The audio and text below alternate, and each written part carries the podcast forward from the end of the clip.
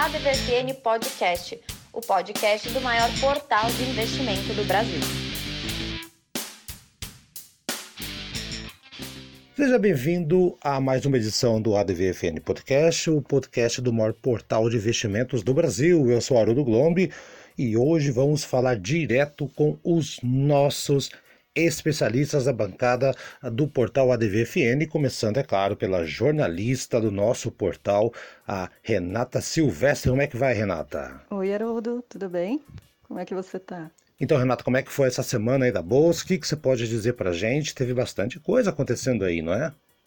Isso mesmo, a gente vai começar a falar aí um pouquinho desse sobe e desce na semana, né?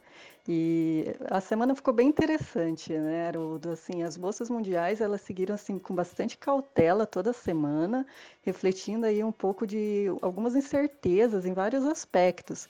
A gente tem aí as negociações sobre estímulo fiscal dos Estados Unidos, né? O desfecho também das negociações da União Europeia com o Reino, com o Reino Unido, é, após ali a saída dele de, desse grupo, né? Apesar disso, de todas essas incertezas no cenário externo, é, na, na quinta-feira, ontem, o nosso Ibovespa ele superou os 115 mil pontos, e assim, foi pela primeira vez desde fevereiro, muito ali impulsionado pela decisão do Copom, né, de manter a taxa básica de juros na, na faixa dos 2%, o que o mercado viu como bastante positivo e acabou assim elevando ali a nossa bolsa, né? Até agora ela estava em 114 114.700 ali com uma pequena queda, mas não tão acentuada. Então ainda está tudo ok, é, refletindo um pouquinho do que foi ontem, né? Acompanhando aí também os índices dos Estados Unidos que estão caindo hoje e ainda estão operando também. Então tá, tá mais ou menos nessa, nessa sequência aí. Né? E quais são os destaques, Renata, da, da semana na Bolsa? Pode falar os destaques aí que a galera tá sedenta aí para saber o que, que aconteceu, para ficar de olho aí. A gente tem como destaques né, das semanas, na verdade tivemos várias informações sobre muitas empresas, mas assim, é, a gente queria destacar uh, pelo menos três informações que são bem interessantes, né? O caso aí do Carrefour, que a gente vem comentando em alguns podcasts e também frequentemente na, na página da DVFN, nas notícias, e essa semana a gente teve ali é, uma divulgação de que a S&P Dow Jones né, tirou o Carrefour da sua carteira de sustentabilidade. E essa carteira, então, ela inclui eh, empresas com bons critérios ambientais, sociais e de governança, e acabou retirando o Carrefour, né, justamente pelas últimas informações né, que ela trouxe é, com relação, né, nós ainda comentamos a, a morte de uma pessoa, né, não apenas isso, mas vários outros acontecimentos que foram né, desencadeando e acabou que realmente ele saiu de um índice importante de sustentabilidade. Então, assim, investidores que já olham com bons olhos para empresas que estão dentro desse, desse índice já não tem mais o Carrefour como opção. Né? Uma outra empresa que foi aí destaque na, na, na semana foi a, a IPO né, da Reddor, que estreou com uma alta né, catastrófica de mais de 10% na, ali no dia e se tornou a maior IPO da B3 desde o ano de 2003. Então imagina, né? Até agora ela estava subindo 1,2% e, e, as ações estavam cotadas a R$ 63,14. R$ 63 centavos. Então, assim, ainda está em alta e apesar de a nossa bolsa estar tá ali registrando uma pequena queda. Uma terceira informação muito interessante é que a B3 informou ainda ontem que a partir do dia 2 de fevereiro né? O valor cobrado de manutenção das contas de pessoa física, ou seja, investidores pessoa física, é, o valor ali da manutenção de conta vai para zero. E há algumas mudanças também nos valores para negociação e pós-negociação. Então é bem bacana é, entrar ali no nosso site da WFN, conferir essa, essa notícia e ver certinho quais são essas modificações que a B3 já trouxe para gente e que, é claro, vai impactar impactar aí, né, toda, todas as operações que a gente realiza em bolsa. Então é bacana ficar de olho. É, como destaque ali na nossa página também tivemos algumas matérias muito especiais, Haroldo, e uma delas é, é até o Francisco trouxe na semana passada o Paulo Portinho, né, uma entrevista realizada com ele, e nessa semana nós trouxemos aí a resenha do livro do Paulo Portinho, que é o, o, Mercado de Ações em 25 episódios. Na verdade, muita gente já leu esse livro, né, Haroldo? É, é, é um livro que foi lançado, a primeira edição foi em 2009, e as pessoas já conhecem o nome e podem falar: ah, tá, mas eu já li esse livro. Só que não. esse livro é a segunda edição, então assim, ele foi totalmente revisado, atualizado, tem muita novidade nele e nós fizemos ali uma resenha para mostrar um pouquinho do que vem é, de diferente nesse livro que já se tornou, né, como o Francisco falou na semana passada, um grande best-seller da época e agora vem com tudo também para a gente conhecer e, e, ter aí mais um, uma fonte de informação a respeito do, do mercado de ações. Né? É, além desse material, a gente teve um muitíssimo interessante que fala sobre o livro da Arte da Guerra. Provavelmente todo mundo também já leu esse livro, né? Se não leu, já ouviu falar. Então, assim, é, ele foi aí traduzido para muitas outras vertentes, como para a área de negócios, para mulheres, para várias vertentes, enfim. E nós pegamos então todos os ensinamentos desse livro que são assim milenares, né, um legado, e transpomos isso para a área de investimentos. Então, como utilizar os princípios da arte da guerra, o livro tão famoso do Sun Tzu, é, no seu dia a dia. Então, essa matéria também vale muito a pena ler e fica aí como sugestão para o pessoal, né? Também entrar na página e conferir não apenas essas matérias, mas todas as notícias diárias que a gente vai colocando e que tem impactado o mercado e, é claro, impacta também o investimento de todo mundo. Então, assim, bastante olho aberto e, como sempre, né? Conhecimento é, é o melhor investimento. Então tá, Renata. Então semana que vem voltamos para falar mais um pouquinho, tá? Combinado? Semana que vem estamos novamente para falar sobre. Sobe e desce da bolsa e tudo mais que interessa para os nossos amigos investidores. Até semana que vem. Isso aí, Haroldo. A DVFN Trends da semana.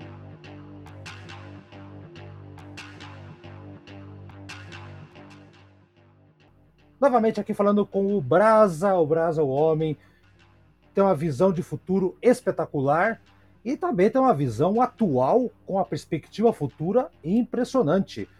Praza, acho que a gente podia falar essa semana, o pessoal tá de olho no dólar, o dólar deu uma melhoradinha, como é que tá o esquema aí? Bom, primeiro, bom dia, boa tarde, boa noite para você, né, Brasa? Bom dia, boa tarde, boa noite, boa madrugada. Madrugada. É, eu queria falar rapidinho sobre o dólar, começar aqui com parênteses do dólar que temos todas as notícias sobre a possível queda do, da moeda americana e alguns estão dizendo que pode chegar a três reais, três reais e pouco. E eu só quero dizer que se você vê no Trends, no Trends que gravamos sobre o ouro, isso foi ao ar no início de setembro lá no canal da DVFM no YouTube, a TAI já alertava sobre essa possibilidade. Então, se você ainda não Acesse a DVFN no YouTube, vá lá, se inscreve no canal, que tem muita coisa boa.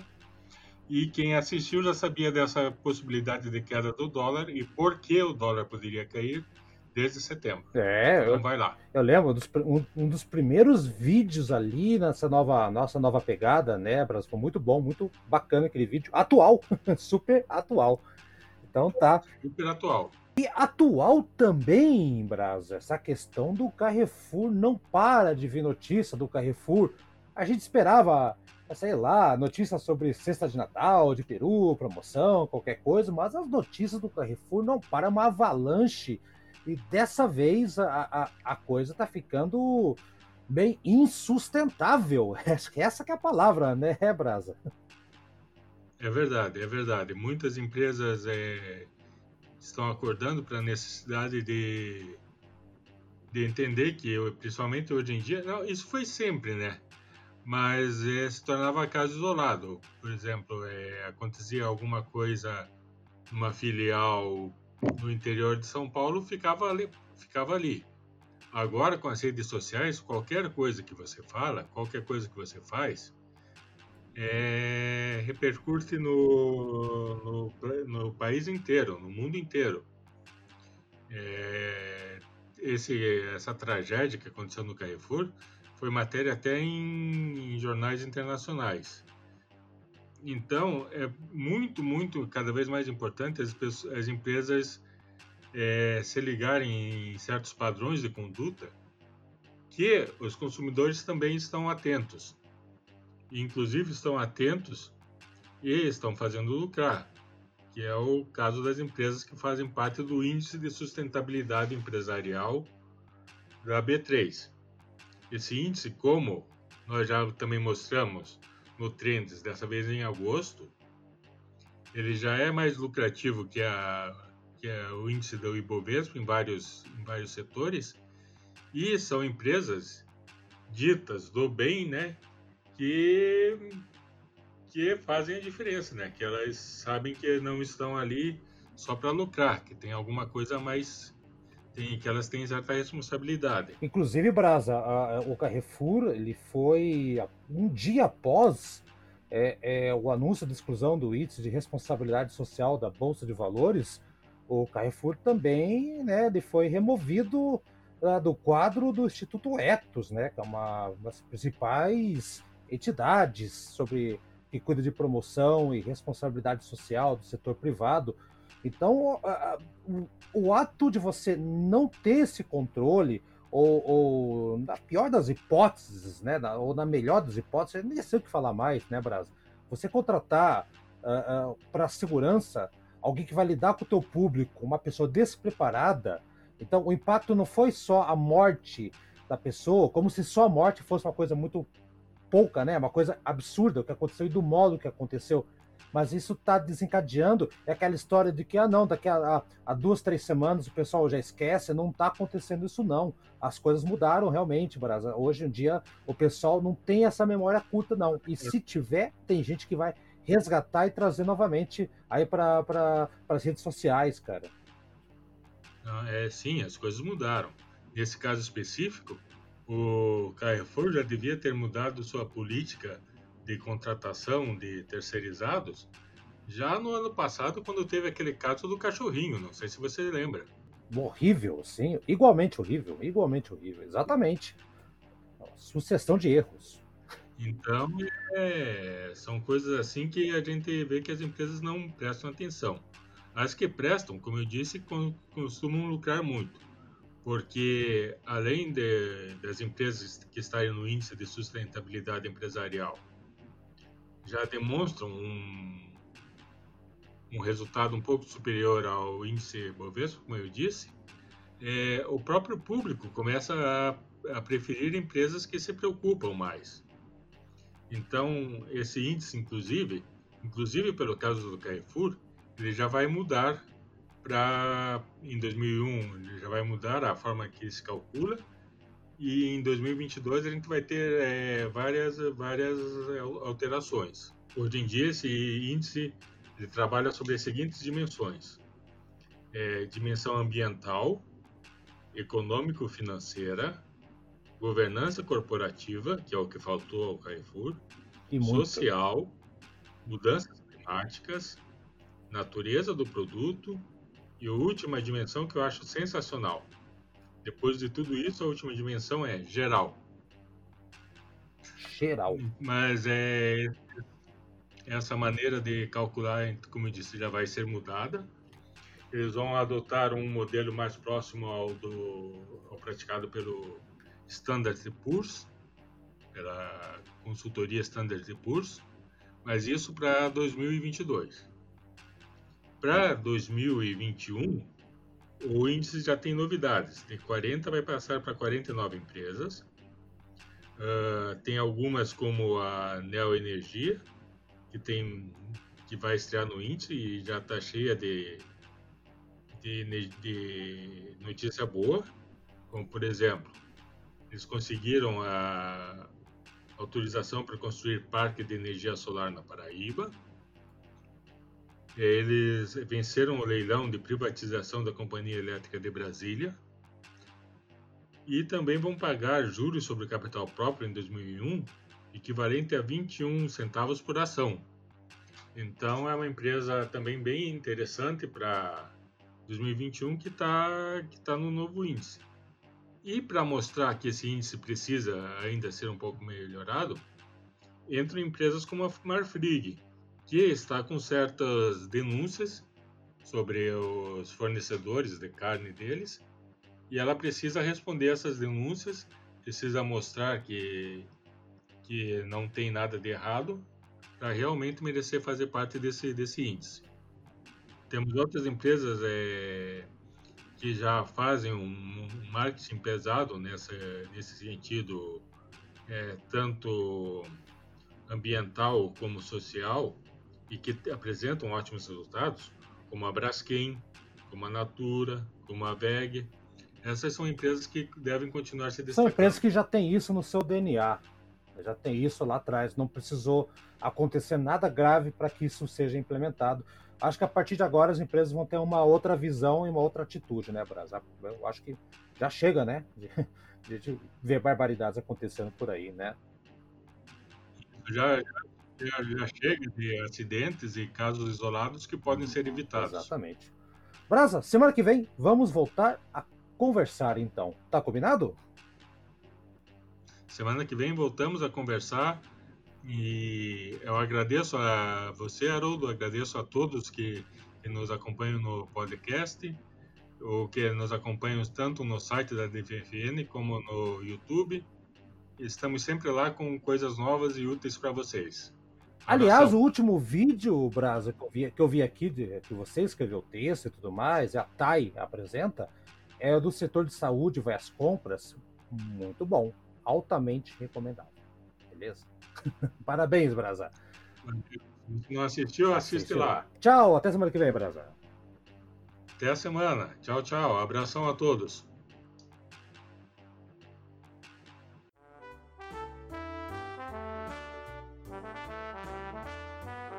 A DVFN Impacto de Mercado.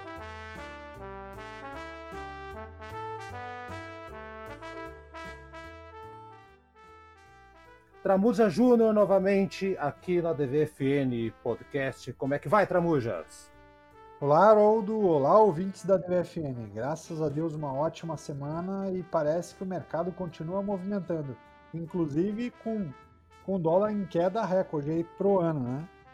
Olha, é, o dólar, depois das últimas semanas aí, deu uma subida bem vertiginosa, né? Então, estamos tá dando um indício bem bacana que o dólar está baixando. Não tão bacana para empresas que exportam, mas para quem depende muito de, de, né, de, de produtos de fora para a indústria aqui do Brasil, talvez seja uma, uma boa notícia aí. Então, e também dólar baixo, bolsa alta. Tem essa, essa velha máxima também, né, Tramujas? Então, tem Exato. esse lado. O dólar tende a fechar a semana próximo de, de, de, de cinco, cinco reais que hoje, na quinta-feira, estamos gravando na quinta-feira, ele fechou o dia 503, que é o menor valor do dólar desde junho desse ano.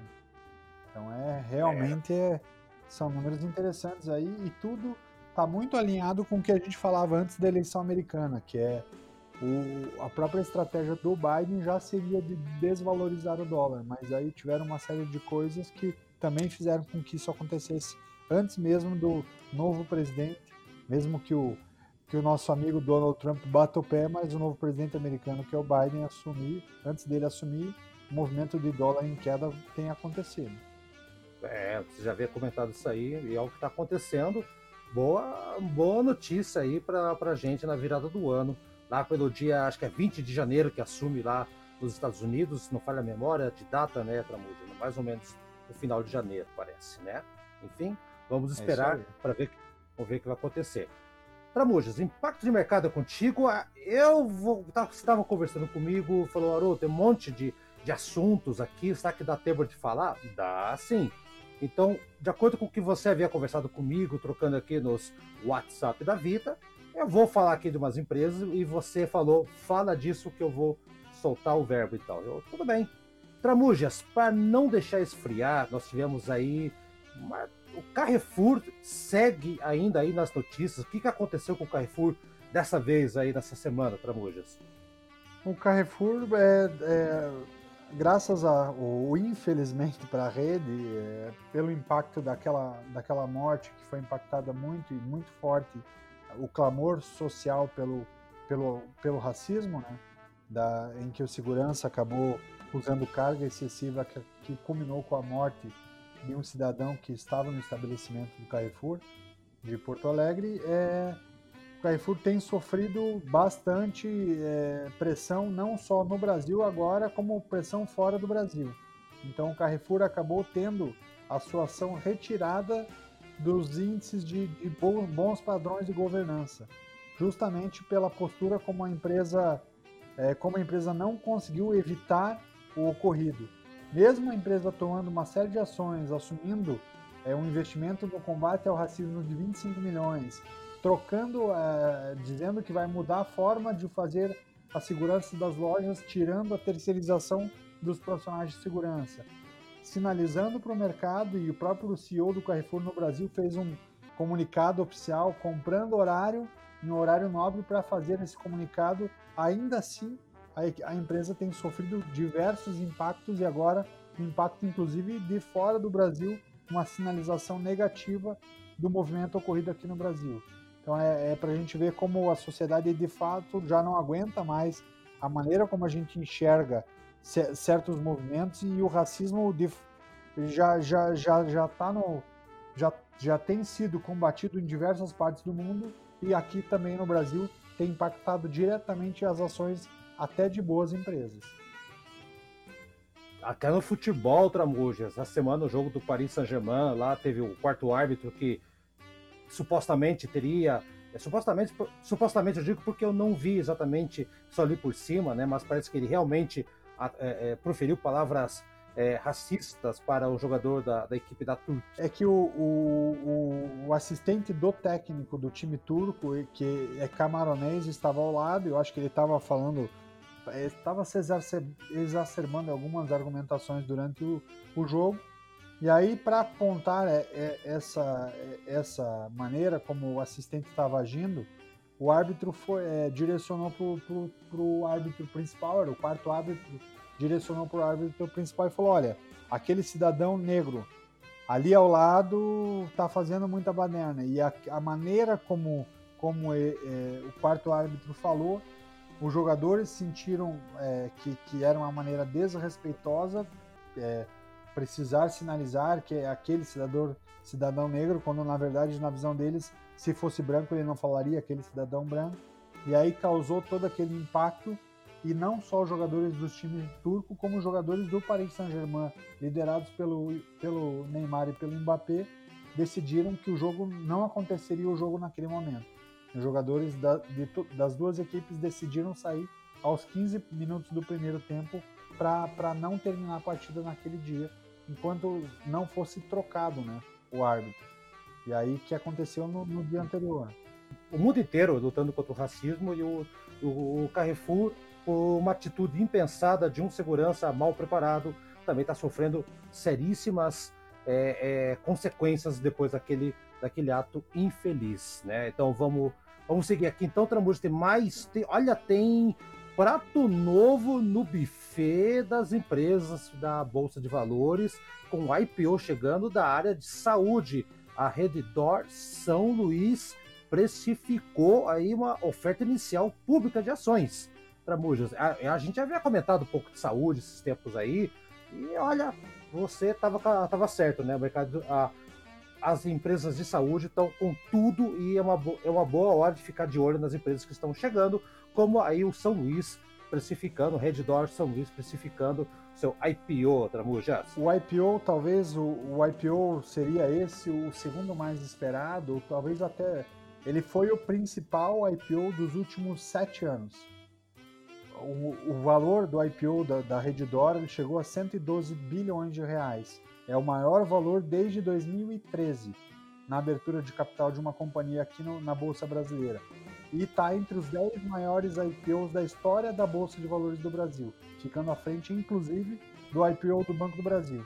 Caramba. Então é, é, é, foi realmente impressionante quando a gente fala de, de, de, das empresas de saúde. Essa Redditor ela concentra 51 hospitais no Brasil e a gestão dos hospitais e das, redes, e das empresas do setor de saúde elas dão um banho no, no quesito investimento sobre retorno porque elas enxergam, têm enxergado cada vez mais a demanda e elas têm se tornado cada vez mais eficientes. E como os modelos eles têm é, é, eles interagem entre eles, então quando eu falo de um hospital, mas ele tem, tem laboratório e ele tem a, a indústria farmacêutica, então eu tenho um mercado que é amplo em termos de faturamento, mas eu também tenho um mercado extremamente consolidado. Quando a gente tira um pouco do, do da, da, questão só do hospital, mas quando eu vou para é, plano de saúde, tem plano. É, no Brasil, os, os grandes planos de saúde não existe nenhum com mais de 10% do mercado. É muito pulverizado de empresas muito grandes. Quem mais tem participação nesse hum. mercado brasileiro de plano de saúde, por exemplo, é a Mil. A Mil tem pouco mais de 7% do mercado. E aí tem o grupo Notre Dame com 5%, tem, tem, o, tem uma série de outros grupos aí quebrado com 3%, 4%, mas ninguém detém mais do que 10% do mercado.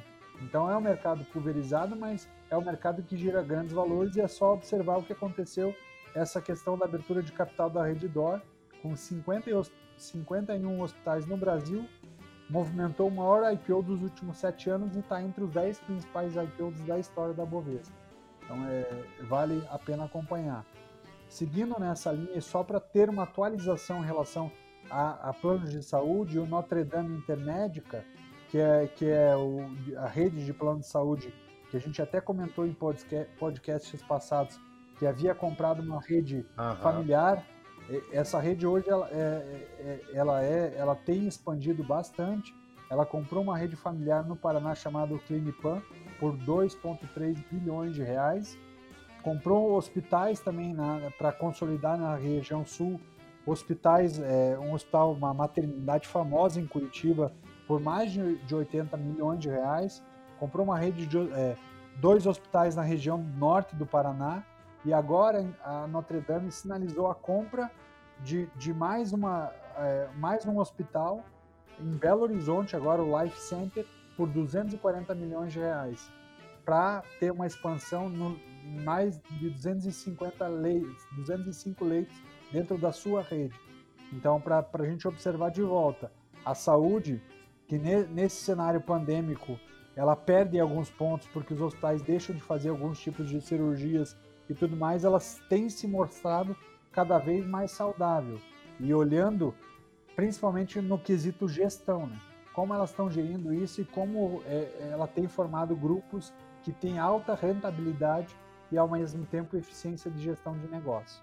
É, exatamente. Saúde é o que interessa no bolso também. Olha lá, então, o pessoal já é pensando, o pessoal pensando agora, vai começar, vai começar a aparecer as vacinas, a, o cenário pode voltar ao normal daqui algumas semanas, alguns meses, vamos esperar. Então o pessoal de saúde já está se movimentando nesse aspecto. Tramujas, a Vale, olha aí, se desfazendo de uma planta muito importante de níquel e olha que o mercado avaliou essa venda como positiva para a Vale. Olha lá, e o que, que você tem a dizer a respeito de uma das queridinhas da bolsa da Vale? A Vale, o que, que ela tem feito? Ela tem, ela, a, é, tanto a Vale quanto a Petro, e a Petro talvez até numa questão de necessidade de caixa, elas têm vendido ativos menores. Essa planta que ela, que ela, tá, que ela, fez, que ela se desfez, ela fica no arquipélago do, do Oceano Índico, uhum. e ela é uma planta de níquel que, que segundo dizem, ela, ela tinha em reserva 500 milhões de reais. E, e a Vale fez a venda porque ela precisa desse capital, desse ativo, para focar dentro do, da, das reservas em que ela tem maior dominância e onde ela tem mercados mais profundos.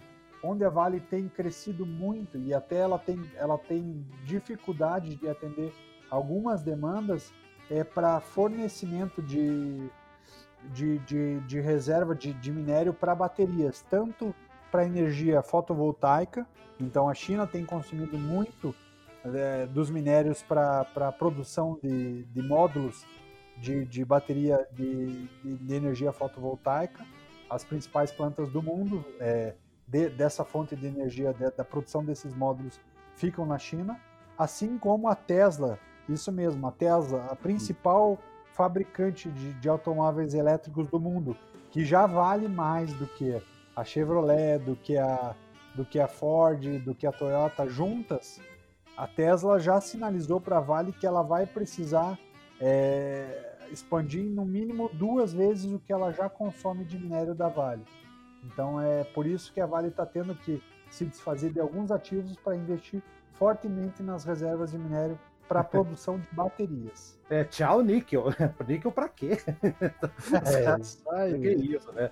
E para fechar então aqui nosso papo, então, Tramujo, não dá para a gente fechar os olhos para a, uma das empresas que muita gente apostava que ia crescer muito com, com a entrada do governo do, do nosso presidente Jair Bolsonaro, que é a Forja Taurus.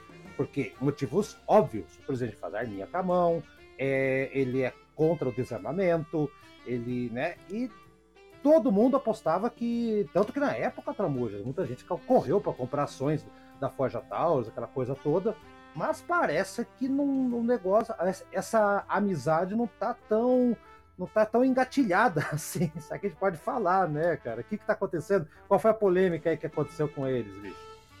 A sorte da Taurus é que a popularidade do, do, do presidente é menor do que ele imagina. Então, para a companhia e movimento de negócio, a Taurus vai muito bem, obrigado. A Taurus a gente até teve o prazer de entrevistar há poucos meses o, o CEO da Taurus e ele, e ele, assim como boa parte da diretoria da Taurus, elas, eles, eram, eles pertenciam à CBC, que é a principal produtora de, de balas, né? Balas de revólveres, pistolas, munição, munição, munição, exatamente. Então é, é a principal é, é, fabricante né, de munições no Brasil.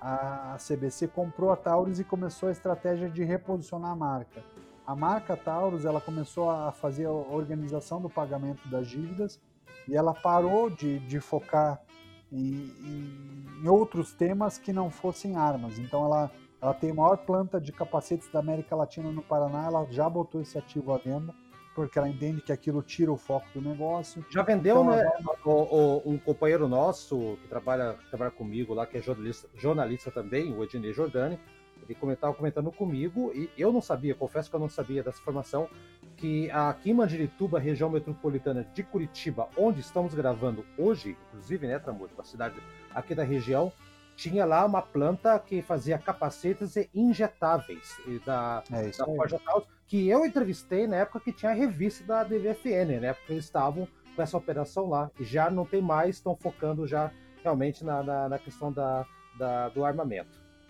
Exatamente. Então eles fizeram todo um reposicionamento. Você pega. Hoje a, a companhia enxerga claramente que ela tem, ela tem quatro grandes nichos que, que são revólveres, pistolas, metra, espingardas e fuzis. E aí, para complementar o portfólio, o que, que eles fizeram? É, é, foram para o maior mercado de armas do mundo, que é 20 vezes maior do que o mercado, é, do que o mercado brasileiro, que é o mercado norte-americano. Lá no mercado norte-americano, eles têm uma, uma equipe que é uma equipe brasileira e uma equipe norte-americana para desenvolvimento de armas. Então, eles, eles começaram a trabalhar fortemente o desenvolvimento de armas. E, a, e até aquela entrevista que a gente fez com, com o CEO da Taurus, ele estava comentando que é, hoje a companhia tem 80% do mercado de armas no Brasil e nos Estados Unidos tem crescido de maneira bem sustentável e forte que a marca já é a quarta marca dos Estados Unidos, a quarta marca de armas mais lembrada nos Estados Unidos. Então é o trabalho tem sido muito forte muito bem feito, tanto que o, o, a margem de lucro do, da, do, do, dos produtos, das armas, beira quase 40%, entre 36% e 39%. Então é, uhum, é uma margem sim. extremamente alta, como a gente fala de, de, de, de negócio, modelo de negócio vários outros negócios não chegam a uma margem tão alta assim. E a Taurus já está trabalhando com uma margem de lucro de entre 36% e 39%. Mas qual foi a polêmica? Teve modelos de negócio. Mas teve uma polêmica essa semana aí, Tramujas, envolvendo até uh, um, dos, um dos filhos barra números do, do presidente aí, que, que deu. O pessoal comentou, lógico, não interferiu nos negócios da, da, da Taurus e tudo mais, mas teve muita gente que, que olhou com um certo estranhamento aí, né? Qual que é, que, qual que é essa informação aí? A grande polêmica foi que, é, em meio à vacina, em meio à pandemia, em meio ao, ao Ministério da Saúde ineficiente que deixa vencer a, a, o, os testes e que agora está tá sinalizando que vai mudar a data de validade dos testes, porque ficou com mais de, de 7 milhões de testes parados no, nos barracões da, do Ministério da Saúde, é, o foco do nosso presidente é outro. Ele, tá, ele acabou de baixar um decreto em que ele zera o imposto de, de, de importação de armas, que para muita gente, e aí é que está a grande polêmica do negócio, ele vai beneficiar principalmente uma pessoa, o filho do presidente, que é o deputado federal Eduardo Bolsonaro. Por quê? Porque o Eduardo Bolsonaro é visto por muita gente, inclusive naqueles movimentos que ele fazia de ir bajular o Donald Trump, de ir para os Estados Unidos e, e, falar várias coisas até meio desconexas com, com o que o país precisa, ele sempre fez a propaganda da, da, da fabricante de armas alemã, a Sig Sauer, que são armas, é, pistolas automáticas, fuzis, que, que o próprio é, deputado federal fazia questão de posar com essas armas. Então, quando a gente fala de um decreto que zera um imposto de importação de armas e de um filho do presidente que é deputado e que é visto por muitos como lobista dessa marca alemã de armas, é, aí acendeu o alerta para muita gente. Então, tem deixado é, muita gente com a pulga atrás da orelha. É, o movimento do, do, do, do, deputado federal é um movimento que é, a meu ver, é, não, não, não, não converge com é, o que a gente tem como expectativa de, de um filho de presidente, de um deputado federal que deveria estar olhando outras coisas mais importantes para o país, principalmente nesse modelo, nesse momento de pandemia, mas ele está olhando provavelmente a, o quanto ele espera ganhar com, com, essa, com esse lobby muito forte que ele tem feito para que essa empresa alemã entre no Brasil e já entre sem, sem a tributação devida. E ainda assim, quando a gente fala de Taurus, as ações da companhia continuam em alta. Só esse ano tiveram valorização de 145%. Ramoses, então só deixa eu ver se eu entendi mais ou menos aqui. Quer dizer que no meio da pandemia, o governo, ele, ele ao mesmo tempo, ele tira o imposto de importação de armas sendo que a gente tem a Taurus aqui, que também fabrica armas, inclusive para o mercado internacional, e ao mesmo tempo, teste da vacina, que está com a data de validade estourando ou estourado, simplesmente apaga e muda. Vamos, vamos imaginar um supermercado pegando presunto que vence dia 4, não, tira essa etiqueta, põe que vence no dia 29. Simplesmente, e tá tudo bem. É isso que eu, tô entendendo direito? Infelizmente é é um absurdo acreditar que um governo se, se, se, se preste a esse tipo de trabalho. É um absurdo maior ainda imaginar que um general nativa, que é o, que é o, que é o ministro da Saúde, que não entende nada de saúde, mas que entrou para ser ministro da Saúde é, sobre a chancela é, do presidente e, e, como militar da ativa respondendo como, como, como um oficial é, com, com um oficial de segurança nacional que se preza esse tipo de trabalho e que o grande diferencial dele quando ele entrou como ministro da Saúde era que ele era especialista em logística. Se ele, como especialista em logística, não sabe administrar a distribuição de 7 milhões de, de, de testes, o que, que a gente espera de, de um ministro como esse? É vergonhoso para o país e é vergonhoso para o Exército Brasileiro ter esse cidadão como ministro do, da saúde. E assim, e, e, é engraçado essa semana, tá até comentando com, com, com várias pessoas, o Pazuello disse que a vacina estaria pronta lá por março. Aí brigou com o Dória, baixou para fevereiro. Brigou de novo, já está em dezembro. Se o Dória pisar no pé dele, a vacina está pronta amanhã, tá? Pronta. é só gritar que. É, o, esse Sargento Garcia é uma piada, de verdade, assim. Ele, como general da ativa, se prestar a esse papel que ele se presta, é de fato revoltante e lamentável. Lamentável, tá. Tramontes, estouramos o tempo aqui, falamos bastante, mas tenho certeza que o pessoal deve estar adorando a gente conversar aqui. Mas vamos deixar das conversas para a semana que vem ter mais assunto. Então, Tramujas, muito obrigado pela conversa. Tenho certeza que o pessoal vai dar boas risadas, ao mesmo tempo que vai ficar reflexivo, aliás, vai ficar mais pensativo e, ao mesmo tempo, bem informado. Obrigado, Tramujas. Até semana que vem. Obrigado, Haroldo. Um abraço e até semana que vem.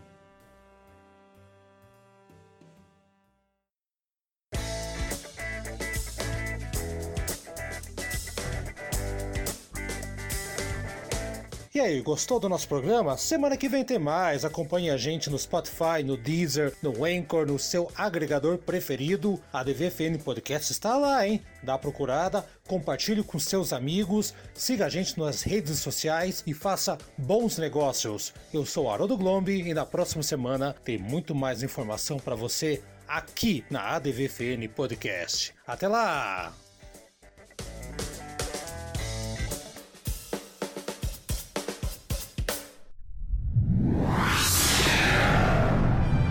Uma produção na pauta podcast.